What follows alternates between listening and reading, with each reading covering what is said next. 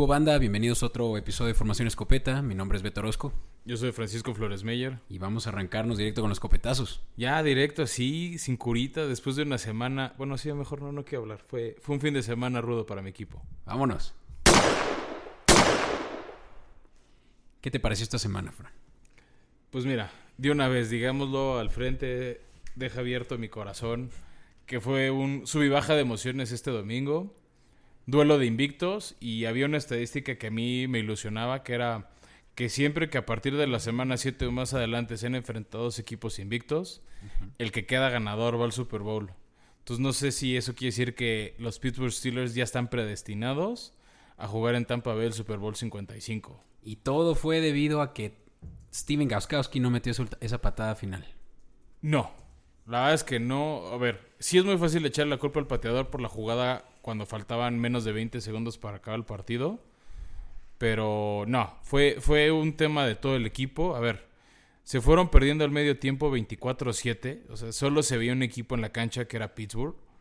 Su defensiva controló a Tannehill y a Derrick Henry que venían de hacer una ofensiva de 600 yardas una semana antes. Sí. Eso sí, Titanes le supo dar la vuelta, frenó a Pittsburgh, provocaron dos intercepciones de Big Ben, que llevaba solo una en todo el año. Creo que en total fueron tres, ¿no? Sí. En total fueron tres. Una fue en tiempo basura al final del primer- de la primera mitad, que la lanzó a la zona touchdown de, bueno, si no salen los puntos padres, si no, ni modo. Sí. Este, pero al final tuvo tres intercepciones en el partido cuando llevaba una en toda la temporada. Pero la defensiva de Pittsburgh generó las presiones que necesitaba porque en el último drive empezó a avanzar Titanes y los frenaron. Provocaron el gol del de campo que podría ser el empate y Goskowski falló. Pero echarle solo la culpa al pateador se me hace injusto cuando creo que fue un tema que falló todo el equipo. Sí, eh, y sorprendente que, que hayan podido correr el balón eh, pese a que a, eh, Steelers tenía, bueno, tiene, sigue teniendo la mejor estadística por detener ese, ese eh, eh, eh, al, el- ¿cómo se llama? El ataque terrestre. Y, y no les fue suficiente solo por tres puntos. Hubieran podido ir arriba, eh, tal vez en un tiempo extra y tal vez haber quedado ya, acorde a esa estadística, ya destinados a ir al Super Bowl. Sí, claro, no, mira, por cómo se estaba cerrando el partido, o sea, se veían las tomas que ponían la tele, la cara de preocupación de Big Ben de cómo se nos va a ir este partido. Sí, ¿no? Porque hubo un momento que Pittsburgh iba arriba por 20 puntos, iban 27-7, sí creo que sudaron, pero bueno, no se dio. Pero, ¿sabes qué partido necesitamos hablar, Beto? A ver. El del domingo en la noche, que movieron el horario, cuando tuvimos el, cuando grabamos el programa pasado, todavía se anunciaba el Tampa Bay Raiders, que al final fue una paliza de Tom Brady a los Raiders. Que ya que lo mencionaste y antes de irnos directo al juego que más nos interesa hablar, qué bien está jugando Tom Brady. Sí, no parece que tiene 43 años, se está moviendo muy bien, mueve su bolsa de protección, está encontrando sus receptores. Mientras no se enfrenten a un buen pass rush como fue el de Chicago hace un par de semanas, no sé quién pueda frenar a Tampa Bay en la nacional. No, no veo un pass rush. Tal vez ni la Que- americana. No, la americana ah, regresó a Pittsburgh. Creo que entre Pruitt y TJ Watt hay un buen pass rush que, que podría generarle problemas a, a Tom Brady. Pero ahorita en la nacional no.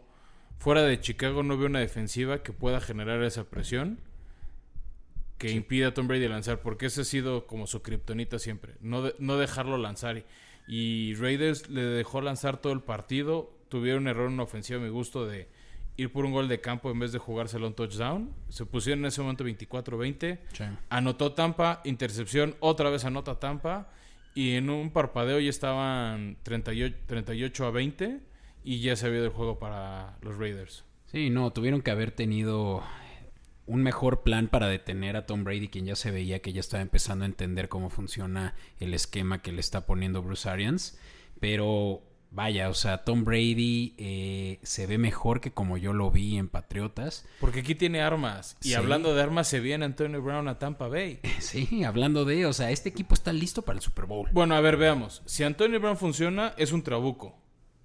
Si rompe el vestidor y se empieza a pelear por recepciones con Milner, con Godwin, con Mike Evans, con Gronk, No, él va a, él va a llegar va a haber problemas. Si llega a a, sumar y se dividen y reparten coberturas y peligro, Ah, no. sí es un trabuco ofensivo Tampa Bay. Y esa defensiva, sí, sí veo muy probablemente, o sea, con Antonio Brown funcionando, que Tampa Bay pueda ser el primer equipo local en jugar su Super Bowl.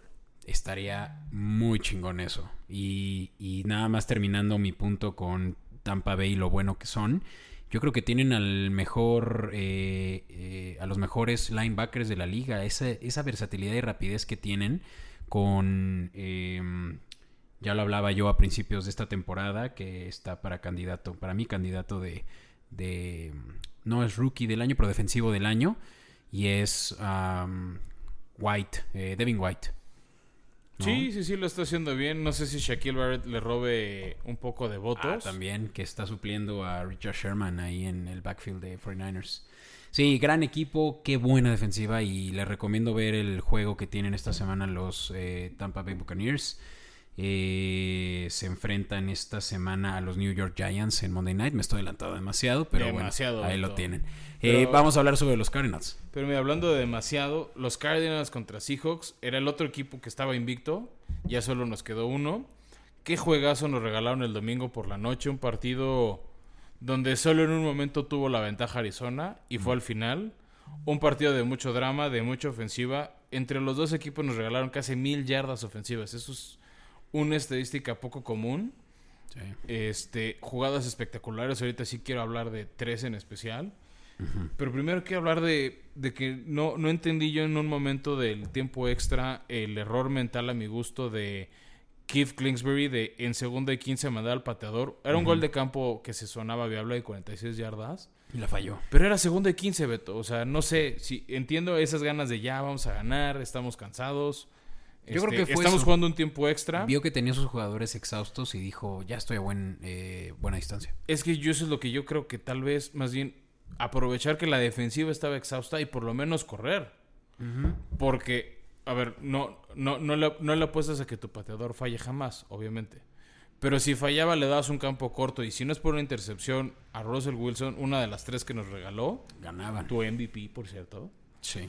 Este se le el partido a, Seattle, que de hecho por un castigo tonto de, un agarrando, de un sujetando, no ganaron.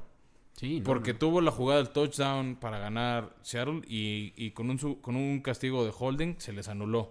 Y ya después con esa intercepción, Arizona le dio la vuelta al partido. Pero la jugada que a mí más se me grabó porque es la actitud que quieres ver en, en todo el roster de tu equipo, en los 53 jugadores, es la jugada de Dickett Metcalf que le dio la vuelta a la liga. Llegó a correr por más de 24 millas por hora.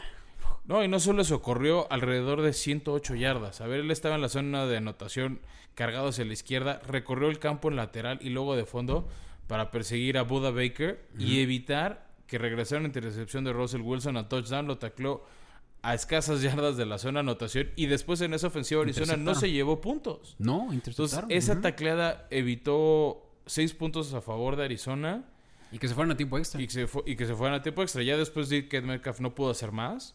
Creo que el hombre que más brilló fue Tyler Lockett, pero, pero creo que esta sin duda va a ser una de las nominadas a jugada del año. Porque es esa actitud, ese profesionalismo y, yo creo que ese, o sea, esa es, una jugada que si soy entrenador es mi ejemplo a seguir para todo el mundo. Porque ves luego los corebacks que se rinden. Obviamente un liniero ofensivo no, va a alcanzar nunca un esquinero. Varios de esa jugada echaron un trote y ya dejaron ir a Buda. Y ahí ves a DK Metcalf de verdad como una locomotora. Además el güey mide dos metros. O sea, es un monstruo ese güey. Y tú decías que Chase Claypool era Megatron. Y hasta nuestros mismos fans en Instagram, en arroba escopeta podcast han dicho que no, que es Dickett Metcalf. Y, eso que lo dijeron antes de esta jugada. No, sí, y Claypool es más eh, comparado con Megatron por su estatura, por su físico, pero no, o sea, Dickett Metcalf es simplemente un... Es un jugador mucho más completo. Sí, sí, sí. Y, terminando con este partido, eh, Isaiah Simmons, eh, yo quiero hacer un shout out a este, quien fue, es un linebacker, quien fue el que hizo la intercepción final, que ya condenó a los Seahawks. Esta fue la primera selección que tuvo Arizona en este draft y es un jugador saso que probablemente se va a llevar el rookie del año. ¿Tú crees? Este partido jugó muy poquito. O sea, este puntualmente, ¿no? Pero hizo esa intercepción y el güey es versátil, al grado de que también lo puedes poner como tanto linebacker como un safety. Pero, en fin, es un gran juego ese, así que si por ahí tienen Game Pass o pueden ver la repetición en NFL Network, véanlo porque es un juegazo ese que se suscitó de, eh, de un juego divisional de la, de la oeste. Sí, llegando a media temporada, creo que es el partido del año hasta ahora. Creo que sí desbanca, no por mucho, pero desbanca el de hace una semana Titanes Houston, que tanto hablamos bien de ellos.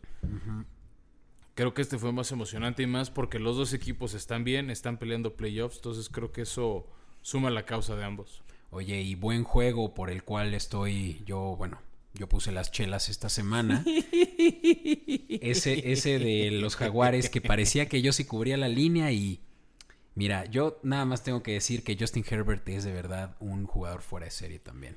Y lo sorprendente, o sea, porque hemos hablado bien de él, lo recomendamos en Fantasy, dio casi 40 puntos. No, de verdad, o sea, es de los Este, mejores Es su primer victoria. O sea, también Ah, sí. es algo peculiar. O sea, llevamos tanto tiempo hablando bien de él, pero apenas es su primer victoria. Sí fue un partido de, de mucho alcanzarse entre Jaguares y, y- y Chargers. Al final se despegó Chargers. Apareció tarde su defensiva, pero apareció. Y ahora empieza a peligrar tu amigo Minshew. Ya suena Sí. que lo van a banquear por Mike Lennon. De hecho, Para ya, mí un grave ya lo, error. ya ¿eh? lo hicieron oficial. Ah, ya es oficial. Sí, lo van a lo van a benchar. No sé si es una movida para meterle presión a Minshew. De verdad he escuchado tanto de Minshew estas últimas semanas de que lo- a lo mucho que va a poder llegar es hacer un buen backup. Eh, lo comparan por ahí con Fitzmagic y hasta quienes dicen que eso ya es eh, darle un techo alto a, a Minshew, pero me sorprende que tenga ya que ya le- que ya esté predestinado a ese futuro, ¿sabes? Yo sí espero de Garner Minshew, tal vez no en los Jaguares, pero sí una posición titular en un equipo que lo necesite. Dígase los Cowboys, por ejemplo. O sea, hay Justo te iba a decir eso. O sea, creo que Minshew, a ver, finalmente sigue en sueño de contrato. Lleva muy poquito en la liga. Sí, es un chavito de 23 Este, años.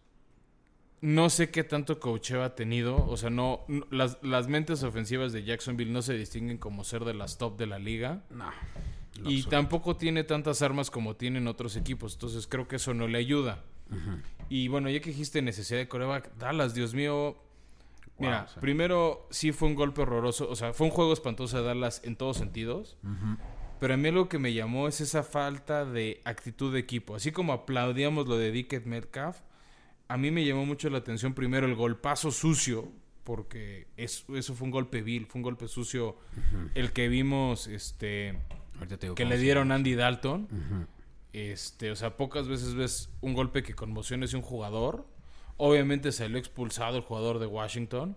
Pero a mí lo que me llama la atención es Bostich. Bo- Bostich. Bostich. Este, pero a mí me sorprendió mucho que nadie de Dallas llegó a defender a su coreback. Ok, entiendo, no es Dak, no tiene ese carisma, no tiene ese imán, pero sigue siendo tu coreback.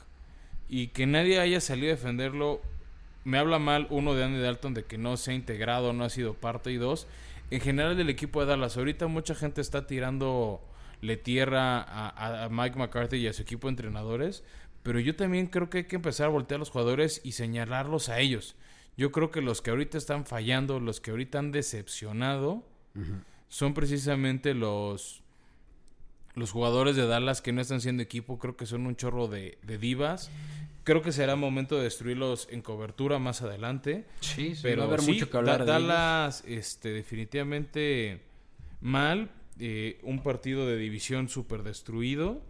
Una división que da pena, que nada más hay victorias porque se enfrentan entre ellos y alguien tiene que ganar. Sí, no, no, no. Y a- habiendo eh, Y empiezo- divisiones como esa de la oeste que lo Que platicamos. tanto alabamos la semana pasada. O sea, todo, todos en esa división, en la eh, NFC West, eh, traen eh, marca eh, ganadora.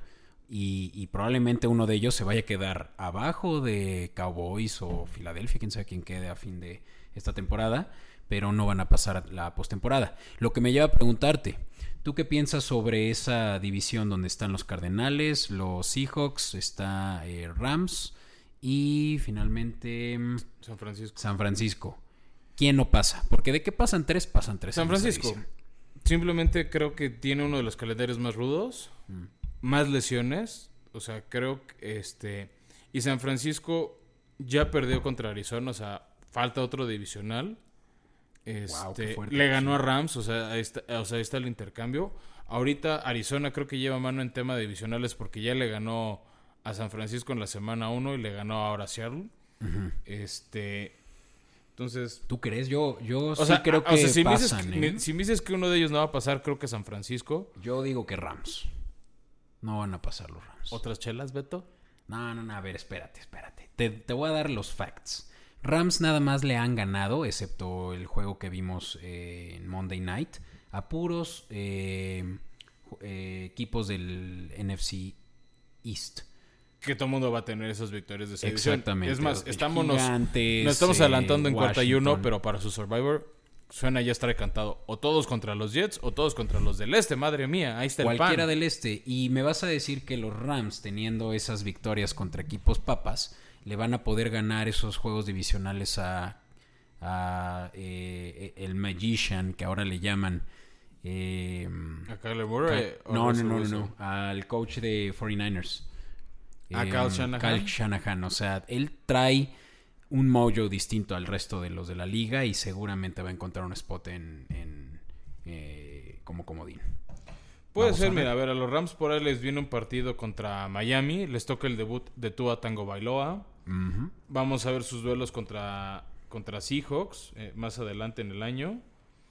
Les queda otro partido contra Cardinals, pero por ahí les quedan un par de flanes. O sea, tienen a los Jets y a los Patriots en su calendario.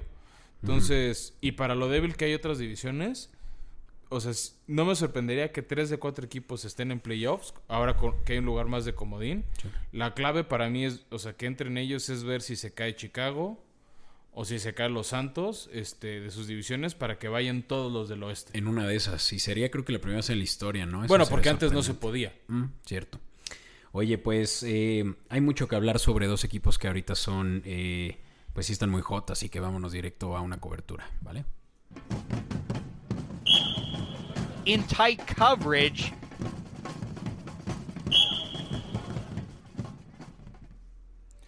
Bueno, Beto, tú, tú empezaste. eh, creo que es uno de los equipos más queridos en México, ahorita de los más llorados, que son los Vaqueros de Dallas. Sniff. Este, que tienen una gran transmisión de radio en México. eh. La, la- la cadena de plata, que ahora la pasan por imagen radio, tiene una gran narración este, de, de los partidos. O sea, si por alguna razón no están en la tele, están en el trayecto, lo que sea. Tienen muy buenos narradores en la cadena de plata. De hecho, exalumnos del CUM ya rondan ¿Dónde los- pueden encontrarlos? este, pues es que es imagen, o sea, es el canal de Mm, radio imagen, depende. De, de dónde esté. En Ciudad de México es 90.5, pero, Ok, ok, ok. pero varía la estación por, por ciudad. Y sí, a ver, es un equipo muy querido que todos los años siempre los ponen de protagonistas, que tenía tal- tiene talento en ofensiva. En defensiva no hay nombres, o sea, sí está Van der Bosch, pero se la vive Van der Bosch, perdón, y- pero se la vive lesionado, siempre se lo viven operando el cuello, es como Sean Lee 2.0, a cada rato se lesiona, algo le pasa, algo está chueco, algo le duele, algo le molesta. Sí, ahora es el cuello. Ahora es el cuello y lo operan y se va ocho semanas, ocho semanas y juega. Entonces, este, se hizo mucho ruido en Dallas porque por fin se hicieron de Jason Garrett en el off-season. Trajeron a Mike McCarthy que había hecho en general una buena labor con, con los Green Bay Packers. Al final se gastó su fórmula a mi gusto. Este. Y, y- se esperaba mucho de ellos. Efectivamente, la división se vio débil. Tuvieron. Tenían el año de contrato de, de Dak. Ya lo hablamos, se lesiona, una lesión horrorosa. Y en vez de pagar la DAC, le van a pagar a Zeke, quien ahorita está dando, pero, o sea, pésima temporada. No, ni me lo digas, yo lo tengo en uno de mis fantasies y, y ya no es el activo que era en su momento. Creo que ahorita un grave problema de Zeke es que exacto, se quiere echar el equipo al hombro y creo que él solo se está presionando de más y está cometiendo errores groseros a- al perder los a perder el balón. O sea, mientras estuvo Dak veíamos un fumble de Dak, un fumble o una intercepción y un fumble de, de Zeke. Y ahora se está echando los Y ahora de que está, y ahora los sí que está acumulando. Y me da tristeza porque uno de los receptores que más me estaba empezando a gustar esta temporada era CD Lamb. Y ahora no le lanza nada. O sea, ni siquiera le dan chance de él centrar el balón. Es que no hay química, o sea, Andy Dalton lo echaron al periférico sin gasolina, o sea, sí. Sí, a ver, o sea, queda claro que el líder de ese equipo era, era Prescott, pero también creo que es un equipo muy apapachado. O sea, hemos alabado aquí antes este, a la familia Jones, principalmente Jerry Jones, de cómo cuida a su gente, cómo los apapacha, cómo los cuida. Pero Son creo que eso también los genera que sean mimados, que sean divas, que si un entrenador les pide hacer cosas diferentes. A ver, varios jugadores vienen de estar años con Garrett, de ver esa filosofía, esa forma de trabajo, llega alguien y le rompe el molde, este, les cuesta. Se ha hablado mucho de que, que Mike McCarthy podría ser un one and done y se vaya al final del año. Sí. Yo opino que sería un error. El Sí, tema es que hay que limpiar de manera severa el vestidor y reconstruir. No, y, y- no y sé si Jerry Jones esté dispuesto a esperar eso. Y, y es que a Mike McCarthy le dieron de verdad que, o sea, cheque en blanco. Trajo a su eh, compatriota Nolan eh, como, co- como coordinador defensivo, quien es ahorita eh, la defensiva yo creo que más débil de toda la liga. Pero por mucho. Por mucho, o sea, es, es absurdo. Acabo de ver un headline que dice que Everson Griffin, un liniero defensivo yo creo que lo mejor que tenían, que, Que se fue a acababan apenas de traer de vikingos, se fue a Detroit. Ahí es donde creo que puede haber algo interesante. Hemos hablado de varios equipos tanqueando por Lawrence. Imagínate a Lawrence con esa estrella plateada en la cabeza. Creo que, o sea, no se me haría una mala estrategia. El chiste es ver si están dispuestos. A ver, se habló de Dak Prescott y que le paguen y, y jugó muy bien. Sería un... Esa contratación estaría espectacular, pero- con todo y que soy un Dak eh, fan, sinceramente. Es que sería muy Wow. interesante eso, que Trevor Lawrence acabara yéndose a los vaqueros. Obviamente, primero necesitan que los 10 ganen un partido. Ah, sí. No, pero pueden también por ahí... Bueno, hacer un ¿sabes? intercambio, algo claro. Sí. Pero sería muy interesante ver si Dallas está dispuesto a irse por el primer pick o caer en el sótano. Ahorita están en el top 10. Sí. Este, pero Por más inter- que están en segundo lugar de su división. Bueno, sí, pero porque su líder de división tiene las mismas victorias que ellos, pero en vez de una derrota tiene un empate. Sí, no, es, es un equipo con tantas deficiencias a mí. Me da coraje ver dónde están porque empezaron la temporada pareciendo ser de los mejores equipos de la liga. Porque estaba jugando el tú por tú a todos, pero también su defensiva estaba muy endeble. Es que no se veía venir eso. Y o sea, tarde, está- y tarde o temprano iba a haber un partido donde ya no iban a poder alcanzar los otros equipos. Les han hecho mucho daño. y, y la evidencia fue cómo los humilló Washington el domingo. Sí, fue humillante O y probablemente ya fue el... Ya se les acabaron las oportunidades para llegar a playoffs. Yo no veo la posibilidad de que le ganen a Filadelfia, quien está teniendo de pronto una, una buena victoria. Creo que esa es su última oportunidad. Este, este Sunday night es Dallas en Filadelfia. Mm, Y, ah, qué buen juego. y- Ah, y cierto, ya, y ya se empieza a definir la, de- la división No, ahí. e- ese, ahí se va a definir, ¿eh? O sea, va a quedar ahí. Y bueno, pues eh, vamos a hablar de un equipo más que, como ya lo dijimos, ahorita está pero caliente. Y esos son los eh, Arizona Cardinals. Qué buen equipo ahorita se, se trae Cliff Kingsbury. Y una mente brillante de estos colegiales que estaban ganando todo y se lo trajeron el año pasado. Y ahora, ya teniendo probablemente... Y, alguien que se lo trajeron con otro cheque en blanco, tal vez no al estilo de Matt Rule, pero sí le dieron las facilidades de ser el equipo. De hecho, se Como deshizo, quisiera. llegó, se deshizo de Jeff Rosen y agarró con Josh- el primer pick a Kyler. Murray. O sea, eso fue un poco sorprendente porque nada más le dieron un año de prueba a Rosen. No era el hombre Después de de Cliff haberse bajado en el draft, o sea, hasta, hasta de verdad se bajaron los calzones de ellos con Rosen. Y ni una temporada le dieron, terminaron 3-13, creo. Y, y véngase para acá mejor quien me parece que es de los mejores quarterbacks, por lo, por lo menos de la nacional, eh, Kyler Murray. Sí, no, y, y- y después de ver juegos como el que tuvo el domingo en la noche, entiendes por qué fue este e- el, el novato del año, el año pasado. Este, pero sigue teniendo muchas armas. Eh, se trajeron a DeAndre Hopkins en ese extraño trade. Que quién sabe por qué, pero qué bueno que le salió a Arizona tener a, al señor DeAndre Hopkins que está atrapando todo. O sea, es un pinche Tiene tipo no- fuera de serie. Tiene uno de los jugadores favoritos que yo más he disfrutado ver en toda mi vida, que es en Larry Fitzgerald. Sí, Que sí, también sí, él tuvo una gran jugada eh, este, en el partido. Cuando ya quedaba poco en el reloj, avanzaron por el centro y para poder hacer el snap y hacer la patada del empate, Larry Fitzgerald levanta a su jugador, agarra el balón y lo pone en el centro para que se forme el equipo, la azoten contra el piso y pudieran frenar el reloj para patear el gol de campo. O sea, Larry Fitzgerald es un, líder. líder. en todos los sentidos para ese equipo, así como aplaudimos de Dickett Metcalf la, la actitud. Quiero reconocer esta de Fitzgerald, también está Kirk como otro receptor donde tal vez están ofensivamente hablando más débiles en Arizona, puede ser en corredores. Chase Edmonds no ha sido constante, Kenyon Drake tampoco, hay un Kenyon Drake ya lesionado. Sí. O sea, han sido un poco inconstantes, entonces creo que ya hay un poco de debilidad, Pero bueno, si no, Kyler Murray también sabe escapar. No es un coreback particularmente alto, es estilo Breeze chaparrito. Bueno, bueno, a más ver, chaparrito, mira Bueno. como unos 68. ¿qué tienes contra el 1.68? Beto? No, Pero sí, a ver, al lado de los corebacks que promedian el 1.90 2 metros, o sea, alguien del 1.80 para abajo es un tapón al lado del resto de, de- de- de sus pares. este, y una defensiva que no tiene particulares, o nombres particulares, o sea, no es como la de San Francisco, que veías varios nombres como Bosa, D. Ford, etcétera, el año pasado. Pero es una defensiva que los está sacando de apuros. y que no tienen a Chandler Jones, uno de los mejores de defensi- defensivos. No, y que tuvieron en su momento a Honey Badger, a Tyron Matthew, que ahora está disfrutando las mieles de, de Kansas City. Pero están haciendo bien las cosas. A ver, la defensiva los está teniendo ahí en los partidos.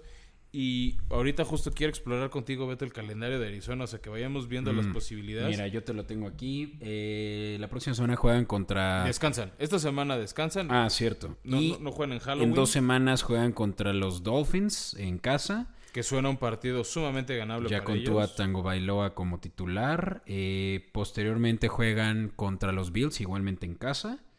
Ese puede ser un buen partido, un buen parámetro para ver qué tan preparado está o no para postemporada Arizona, siento yo. Sí, yo creo que va a ser un buen... eh, sí, una prueba de fuego, pero prueba de fuego la que sigue después contra Seahawks en casa. La revancha de DK Metcalf. La revancha, después viene un flan, que son los Patriotas. Porque sí, Cámara. Beto, aceptémoslo, los Patriotas ya son un flan. A ver si no, son, no, no somos nosotros quienes nos llevamos a Taylor Lawrence, imagina. Trevor Lawrence. Es que ya ganaron más partidos que los Jets, entonces no... Bueno, complicado, pero en una de esas sí, pues tanqueamos. Pero Y- bueno, sí, bueno, no Arizona- puedo decir que no somos unos flans ahorita. Y Arizona de ahí cierra con Rams, otro partido divisional. Los Gigantes, que es un cheque al portador. Filadelfia, que eh, igual le da pelea. Y, cierran el año contra San Francisco y contra los. Rams. Dos divisionales, o sea, no suena que- imposible, no es el calendario más fácil. Creo que los calendarios más fáciles lo tiene la norte de, de la americana, donde está Pittsburgh, porque juegan contra el este. A más no poder, pero... Ah, ya contra Jets y contra... no, contra Dallas, contra Washington. Ah, ya, ya, de la Nacional C. que, que, que justo los Arizona ya juega contra ellos y son parte de las victorias que tiene. No, sí, Cardenales la va a tener difícil, pero traen tan buen equipo. Ya lo dije al principio del episodio. Isaiah Simmons, de verdad, sigan ese güey. Va a ganar eh, Rookie del Año, vas a ver. Y Patrick Pearson sigue haciendo muy buenas jugadas como corner. Eh, ya no tienen, obviamente, a Chandler Jones, quien, es va, quien va a hacer la diferencia en la línea, pero traen una ofensiva espectacular. Kyler Murray sabe perfectamente cómo funciona su receptor Kirk. eh, Christian Kirk. Eh, jugaron ellos juntos en, la colegia en el colegial. Y, y tiene tantas armas. Andy Isabella también como receptor. Tienen por ahí a todavía a Fitzgerald, tal vez en su último año. O sea, y ni siquiera eh, he hablado de Hopkins, ¿sabes? O sea, traen tanto a favor los Cardinals que yo definitivamente los veo en playoffs, probablemente llevándose hasta ese eh, campeón divisional. Así que grandes juegos, por favor véanlos porque de verdad se van a llevar un agasajo así como el de esta semana. Vamos a continuar ahora directo con eh, el kit. Venga.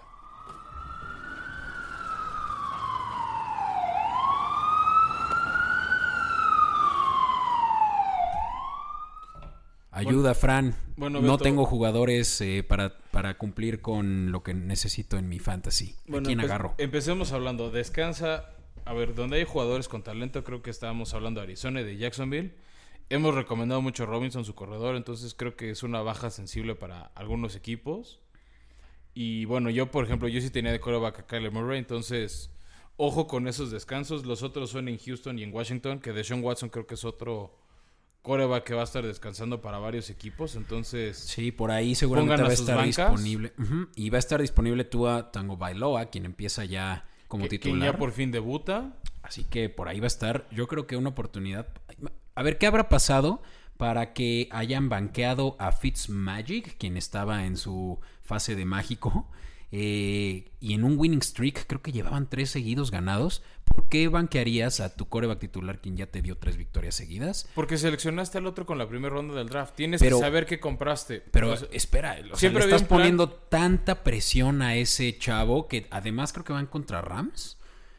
No manches, va a ser un juego del terror que le pongan a Aaron Donald. Aaron Donald Pues enfrente. está bien, bautizo de fuego. No mames, pero es tu coreback franquicia, estás esperando todo de él, no, le, no te puedes ir al todo nada con un coreback que... Y si funciona como Herbert, a ver, Herbert debutó contra Kansas City, Pero porque no había de otra. pero debutó y lo hizo bien. Sí, ¿y qué hay de Fitzmagic? ¿Lo vas a ban- banquear teniendo su eh, winning streak? Sí. Wow. Es que tarde o sí temprano, está. tarde o temprano se va a acabar Fitzmagic. A mí, a mí me da miedo que, que vayan a echarle tanta presión a Tua que se, que se achique. O sea, no sé, siento que puede ser arriesgado. Más, Brian Flores ha tomado buenas decisiones y mis respetos que de un año a otro hicieron que los Dolphins sean respetados. Así que Bueno, es un gran juego ver ese. el Bueno, ahí Dallas. está. Ahora, otro de un, un partido interesante donde creo que hay que poner nombres es Baltimore regresa al descanso y va contra Pittsburgh. Creo que sus receptores puede estar la opción porque Pittsburgh, lo dijiste hace rato, frena muy bien la corrida, pero creo que en el pase está la debilidad de Pittsburgh. Entonces, Hollywood Brown creo que puede ser una opción como receptor. O sea, si tienes que descansar a alguien o agarrar a alguien. En Pittsburgh, Titanes frenó en seco a Chase Claypool. Pero el hombre del momento fue Juju Smith-Schuster. Creo que algo que tiene ahorita Pittsburgh y es un problema pensando en fantasy es la variedad de receptores. No, no me sorprendería que mucha gente se vaya por Don Ty Johnson, que atrapó dos pases de touchdown eh, en Nashville. Pero yo creo que entre Chase Claypool y Juju está, están los receptores a buscar. Sí, no, Ahí y- está también la debilidad de Baltimore. Sí, sí. O sea, Baltimore ya no es el equipo que esperábamos a principios de temporada. eh, Pero sigue siendo muy peligroso y se crece contra Pittsburgh. Entonces creo que puede haber jugadores. Sí, lo ganan y van a tener probablemente la posibilidad de hacer buenos puntos. Obviamente creo que al que agarras de Kansas City te va a dar puntos, van contra los Jets. O sea, incluso la misma defensiva de Kansas City ahorita es cuando. ¿Y quién estará disponible de esa escuadra donde seguramente todos? ya Puede no ser que Nicole Hartman lo puedas encontrar Sí. o, o de Marcus Robinson. Bien. He visto por ahí que ha habido gente que soltó a Sammy Watkins por porque, vamos, igual Kansas City reparte el balón. O sea, el único constante es Tyreek Hill. Y si por alguna razón está una defensiva, creo que la defensiva de Kansas para este partido está ahí. No, excelente. Esa de Kansas hizo veintitantos puntos la última semana, sí. Ahorita otro de los nombres que creo que va a estar interesante va a ser Jarvis Landry en Cleveland. Por cierto, gente, si tienen a Odell Beckham Jr., córtenlo ya. sí. Que se, lesio- se lesionó el ligamento cruzado. Es baja el resto de la temporada. Entonces, Que obviamente Landry no va a estar disponible. Más bien la opción pero para si estaba en sus bancas porque no proyectaba obvio. tanto, es momento de, de iniciarlo. Pero aquí... Porque ya se vuelve el receptor 1 con la lesión de Beckham.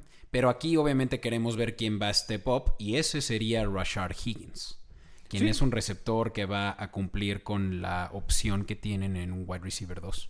Sí. Sí, ahora otro jugador que creo que es momento de empezar a seleccionar es los receptores de Titanes que van contra una defensiva muy debilitada de Cincinnati. Titanes viene con ganas de recuperar y a ver quién les cobra esa, esa derrota contra Pittsburgh. Entonces está AJ Brown y Corey Davis. Creo que es momento para, Aunque no van a estar disponibles, pero para startearlos seguro. para, para iniciarlos. No, igual y Corey Davis lo habían soltado. AJ Brown tal vez todavía no lo agarraban del waiver wire. Ahorita es cuando. O Humphries. Adam Humphries, eso es un, ese sí sería más para el flex. Yo lo tengo en flex y lo voy a dejar. ¿eh? Y, y el tight end de Titanes, tanto Firkser como Jonu Smith, creo que van a ser también opciones. Tannehill ha elegido mucho sus tight ends para los dos, entonces no son receptores de muchas atrapadas, pero sí en zona roja. Entonces Sí, eso puede sumar. Oye, ¿y tú tomarías si te recomendara Ah. Denzel Mims, receptor de Jets, quien Es que alguien tiene que atrapar el balón por Jets. alguien tiene que jugar? Sí.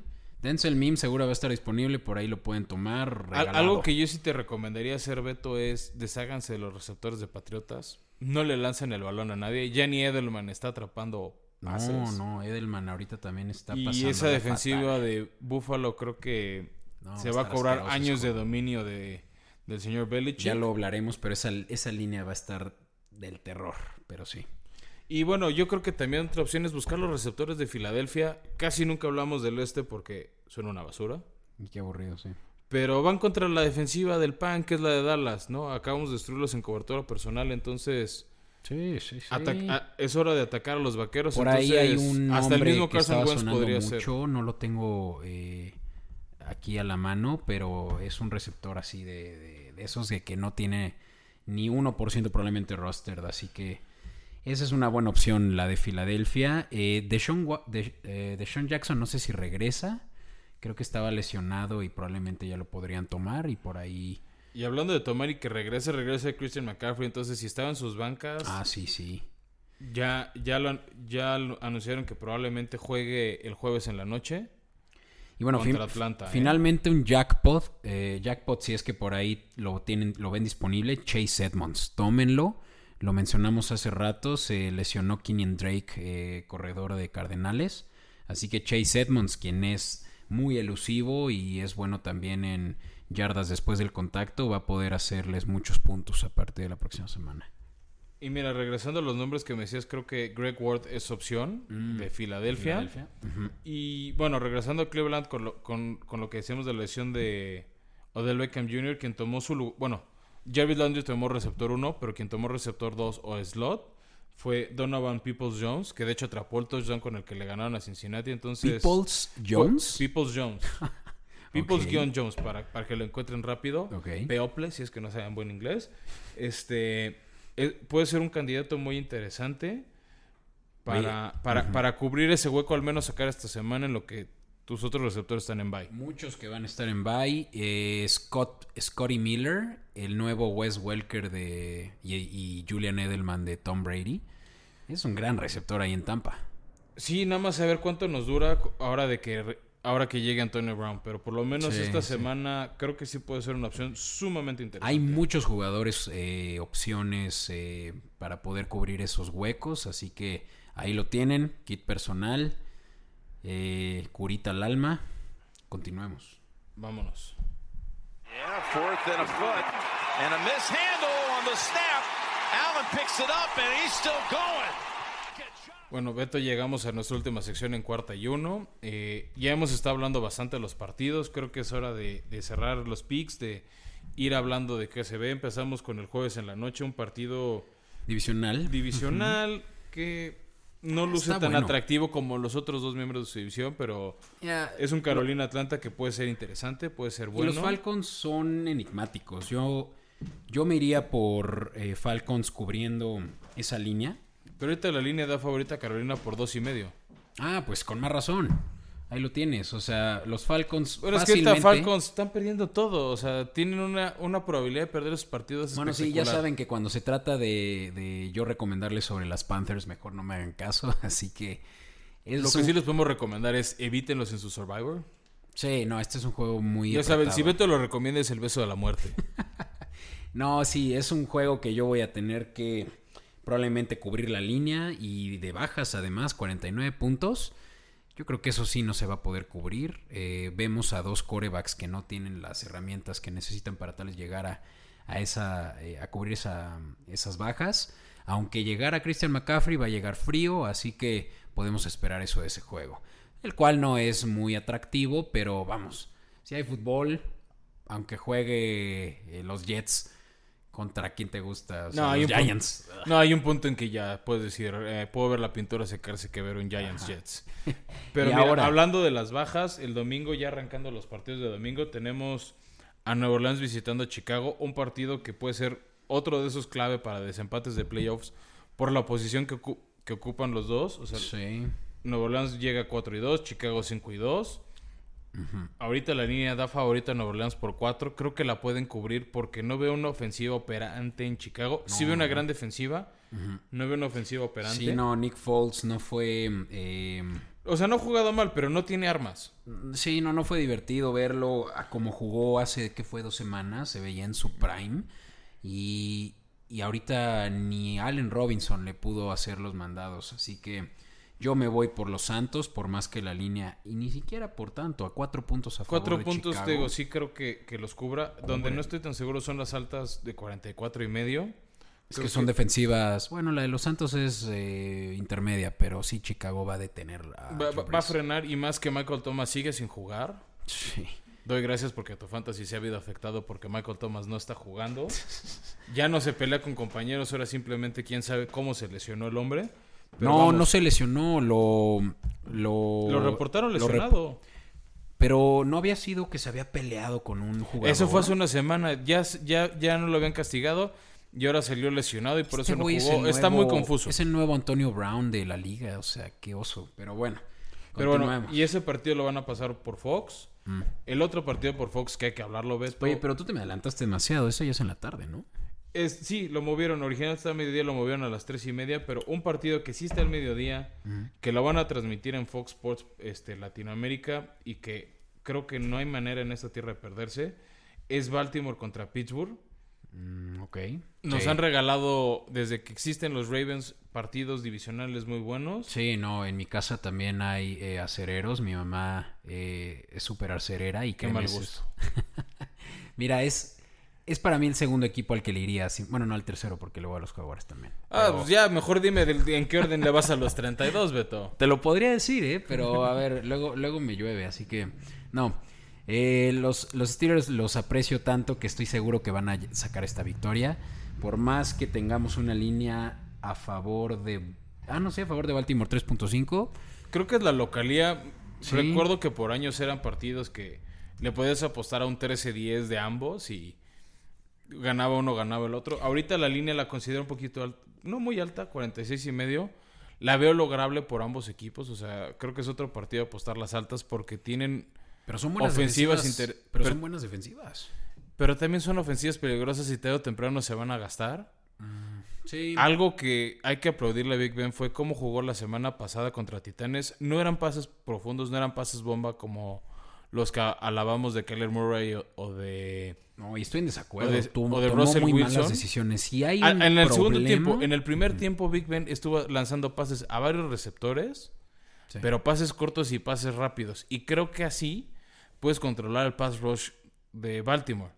Y, son, y es, es una ofensiva que por años dominó Tom Brady. Tom Brady con Patriotas por años era una ofensiva de pases de 3, 4 yardas. O sea, es esa muerte, eso es lo que llaman la muerte por mil cortes. O sea, en vez de un corte mortal, es varios cortecitos, varios cortecitos. Y así, por ejemplo, contra Titanes tiene una ofensiva de casi 10 minutos. Mm, Sí, pues es que Entonces, no me dominaron el reloj, eso fue clarísimo contra los Titanes. Y no me sorprendería ver ese dominio contra Ravens. Pero Ravens tienen un esquema de juego y sobre todo quien ya se la sabe mejor que nadie, eh, Harbaugh, va a ver la manera tal vez de hacerle daño, pero híjole, qué buen juego ese. O sea, yo te digo, es por corazón que le voy a los Steelers y van a cubrirlo, pero vamos, sí lo cubre. Pues veamos si lo cubren. Otro partido que también va a estar, pero este es Fox 2, es el de Cleveland, que re- recibe la visita de los Raiders. A ver cómo responde Cleveland sin, sin Odell Beckham Jr. Los Raiders vienen muy dolidos. Una derrota fea la que sufrieron contra Tampa Bay. Este, no pudieron cobrar otra revancha de ese Super Bowl de hace varios años y... y ¿Por veo- qué te vas aquí? Yo creo Sin, que sí me- considerar una línea, pon tú así. que Así sin línea, nada más como pick, creo que sí me iría por Cleveland. La línea los da favorito por menos de 3 puntos, dos y medio. 2.5, lo cual ya es prácticamente quien gane, porque un Eh, safety. eh, sí, es elegir al ganador. Sí, o sea, es Ah, un no, gol bueno, de no, campo, te puede- lo dan. Con un gol de campo sí. te, te llevas la línea. Sí. Unas altas de 53 y medio creo que sí las compraría. Este, va a ser un partido interesante, pero Raiders se inflige muchos errores. O sea, hemos aplaudido cosas buenas de ellos, pero también sus derrotas les han exhibido esos detalles. ¿Habrá la posibilidad de que ya empiecen con Mariota? No. ¿No? Demasiado pronto y no, no han sido tantos errores de Carr. Es más la defensiva, ¿no? Ahí Ha sido más la defensiva, o sea, creo que le faltan piezas. Gruden está armando a su equipo, pero lo armó como le gusta. le empezó, empezó en la ofensiva, pues sí, pero es algo de años, no es de un año al otro, no es, no es fútbol soccer. Sí, yo también me voy por Browns, por más que la defensiva no me guste nada. Miles Garrett yo creo que es... No, es que tienen muchos buenos jugadores ahí. Denzel Ward. eh, también creo que... mm, Ay, tienen otro veterano por ahí en la línea. O sea, Browns tienen, tienen a los jugadores, pero pareciera que no saben cómo trabajar armoniosamente. Y la defensiva no está haciendo lo que debe de hacer. Y era de las que mejor se esperaba este año. Creo que este puede ser un partido para afinarse y, y alistarse. Sí. Luego el partido que va a estar por aficionados es el de los Patriotas visitando Buffalo. Patriotas que viene de ligar tres derrotas, que eso no le pasaba en 20 años a Bill Belichick. Ay, está la Y creo que puede ser el partido que sepulte las esperanzas patriotas este año. Ya habíamos hablado de la caída del imperio. Creo que esta es la explosión de la estrella de la muerte. Sí. Buffalo que viene de una sufrida victoria contra los Jets. Según un momento que todo el mundo estaba parando los pelos de punta al ver perder a los Jets, al ver perder a los Jets ganar 10-0 a Buffalo. Sí, al caray, final la pura patada No, pude sacar la línea de ese, caray. Pero sí. Sí, no, nadie. O sea, fue una sorpresa. Pero creo que Buffalo trae cuentas pendientes contra Patriotas. Ahorita el spread de tres y medio lo veo muy posible. Con todo y que va a ser. E incluso las altas de 43, ¿eh? Aunque sea, mira, da igual si es titular Je- Jeff Steedham o Cam Newton, que lo banquearon después de tres intercepciones horrorosas contra San Francisco. Hizo menos de cero puntos en fantasy. O sea, de Creo que de- salió debiendo puntos. Sí. Sí, no, los Patriotas traen una deficiencia que probablemente. Porque no como hay te armas. decía, es que en la defensiva, o sea, ahora tienen. O sea, una defensiva. Al grado de que eh, están hablando de tal vez ya mandar a su mejor defensivo, a Gilly, Stephon Gilmore, a otro equipo. Así te la pongo. O sea, está Ya modo Terrible. reconstrucción a más no poder. Pero eso habla también de que probablemente sí quieran ya traer a un nuevo coreback y puede ser tal vez Trevor Lawrence, la nueva cara de los Patriotas. Venga. Pero bueno. Pues bueno, este, ya para cerrar los partidos de mediodía, vámonos rápido, Beto. Titanes Cincinnati. La línea de favorito de Titanes por 6, creo que la van a cubrir. Eh, ya te lo dije. Quieren cobrar quien les hizo el daño. Ahí la línea de alta está en 54-5. Creo que también la defensa de Titanes mm, está costando frenar en tercera. Burrow está haciéndolo todo solo, pero lo está haciendo. Qué buen Eh, jugador. Sí. Entonces creo que podemos ver una lluvia de puntos. Sí. Eh, de ahí nos seguimos con el Indianapolis que regresa a su bye jugando en Detroit. Detroit que viene mejorando, pero sí está claramente favorito Indianapolis por 3. Tienen una deficiencia increíble con, con head- eh, su head coach. Eh, Matt Patricia toma unas decisiones que se las podría enlistar, pero no me quiero clavar. Este juego está ganado por los Colts. Y bueno, ahí pueden tener un pick de Survivor si no lo han usado.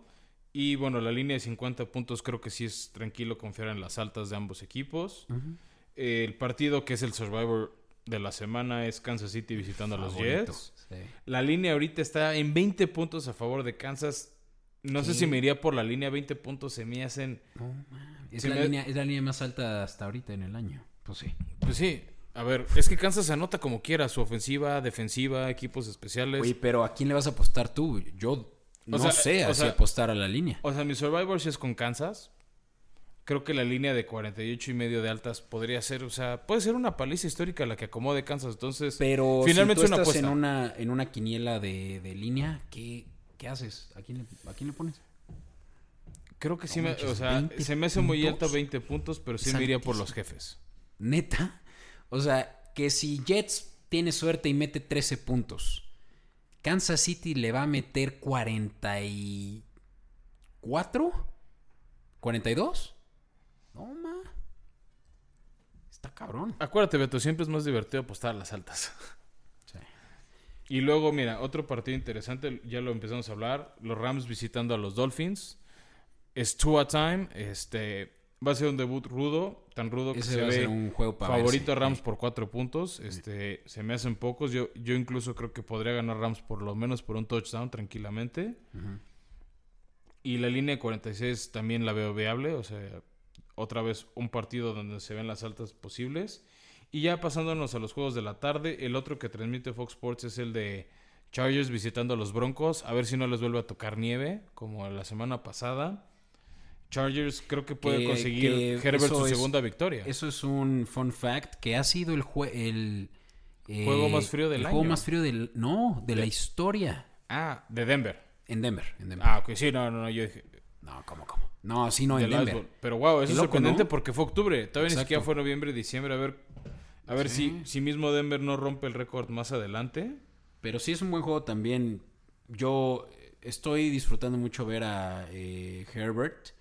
Y lamentablemente no lo voy a ver porque quiero ver a Tua Tango Bailoa eh, como starting quarterback. Pero este me lo voy a echar en Game Pass para poder ver. Bueno, eso cómo está, los e- eso Chargers está a las aplastan 3, a eh. Eh, O sea, no, no chocan los Ambos. partidos. ¿Cómo no? Miami es Ah, a las sí. 12. Pu- puedes ver uno y después el otro. Excelente. Bueno, sí, excelente. Ese de. El otro ¿De partido es el que ya habíamos hablado de Chicago contra Nueva Orleans. Totalmente, sí. Y en los amigos de Televisa va a estar la visita de San Francisco a los Seahawks. Este, si San Francisco te va a hacer el favor de regresar a al lugar de playoffs, tienen que ganar en el clink. Sí. Eh, Seattle va a ver quién les cobra la- el haber perdido el invicto y más en un duelo divisional. Creo que no se puede dar el lujo Seattle de ligar dos derrotas divisionales. O sea, Bueno, nunca te puedes dar el ojo de ligar derrotas, ¿no? Pero menos, pero menos eh, divisionales. menos divisionales eh, y de local, entonces Me sorprende la línea, que nada más esté favorito a Seahawks por tres. creo que es por lo malo de su defensiva. Sí. Porque si algo todavía tiene San Francisco a pesar de las constantes lesiones es un juego terrestre muy bueno. Por más que no tienen a Morstead, no tienen ya... McKinnon se volvió a lesionar por enésima vez. Y a Wilson, también lesionado. Que, que entró tres touchdowns, 130 yardas y lesionado. Sí. Pero la constante es que San Francisco Aquí van a poner corre. a correr, van a poner a correr a Debo Samuel, si no es que también está lesionado. O a mismo Jimmy Garoppolo. Pero, pero el chiste es tener a Russell Wilson en la banca. O sea, lo hablamos ahorita de Pittsburgh. Si controlas el reloj, creo que San Francisco tiene una Va a estar oportunidad. muy interesante. Dicen que... eh, ay, eh, se me fue otra vez el nombre del coach de 49ers. Kyle Shanahan. Kyle Shanahan. Dicen que es un mago y yo quiero ver qué trucos de magia se va a sacar para este juego porque... Y, y desde que está Russell Wilson, nos han regalado buenos partidos los, los 49ers contra los Seahawks. Entonces, tengamos fe que sea divertido. Luego, bueno. ya bueno, cerrando el domingo en la noche, eh, pues ya ni modo. Mucha gente le va a los equipos del este, pero es Dallas en Filadelfia. Va a estar bueno, ese juego va a estar para verse, te digo. Es, Es demasiado prime time para el este cuando hay otros equipos jugando bien. Pero este es un juego en el que se van a jugar casi casi que el primer lugar de la división. Pues sí, sí, o sea, O Washington puede que dé la sorpresa, eso estaría interesante. estaría interesante en una de esas, pero sí, mira, van a jugar la línea de A favorito de Filadelfia por siete y medio, y más porque no sabemos quién va a ser el coreback de Dallas. Si Andy Dalton no libre el, el protocolo de conmociones, no sé qué vayan a hacer. Y por ahí también... Creo que es el primer partido donde no voy a sugerir las altas. Ahorita están en 43 y medio, pero si no está Andy Dalton, no sé cómo Dallas puede hacer puntos. Y no veo a Filadelfia haciendo muchos. ¿Sabes yo que por ahí leí de Dallas? Que van a traer a Fitzmagic. Será muy, muy simpático ver eso. Estaría cabrón. No lo sé. ¿Quién sabe? Lo escuché. Otro equipo más de Fitzmagic. Sí. ¿Por qué no? Y ya cerrando el lunes por la noche, Tampa Bay va a visitar a Nueva York. Cheque al portador. Si no han usado Tampa en su Survivor, creo que ahorita es cuando. Sí, sí, O sea, insisto, nuestros picks Survivors de la semana son Kansas y Tampa. Ay, sí. como opciones 1 y 2. Por fin ya no se eh, juntan estos juegos con lo de los Patriotas. O sea, quien es fan de los Patriotas me entiende y también quieren ver esos juegos de los Bucaneros, pero pues tienen que ver a su equipo antes de ver a su ídolo Tom Brady. Pero Pueden este ahorita no ver a su equipo. Creo que les da mucha pena ver a su equipo. No, yo, yo el de los Bills me lo voy a echar, va a estar bueno. Va a ser un buen juego, pero vamos, o sea, ver a Tom Brady jugar es un agasajo y este va a ser un No, y agasajo. ver este trabuco ofensivo. De hecho, ahorita la línea está por 10 y medio a favor de Tampa. Creo que la van a cubrir. De manera cardíaca, pero la van a cubrir. Y las altas de 46.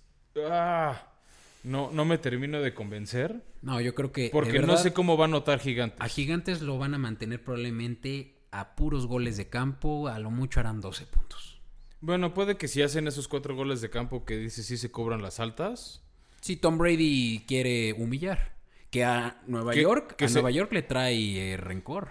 Sí, claro, le deben dos. Le deben dos. Bueno, una cuenta como por 10 Ajá. o por un 19-0. Este, pero sí, yo creo que Tom Brady se le quiere cobrar contra Tampa. Sí.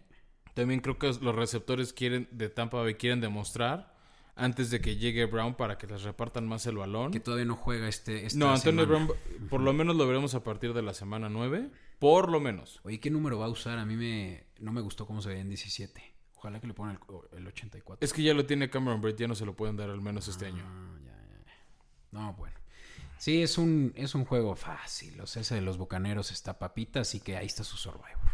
¿no? Bueno, Beto, pues con eso ya cubrimos toda la semana.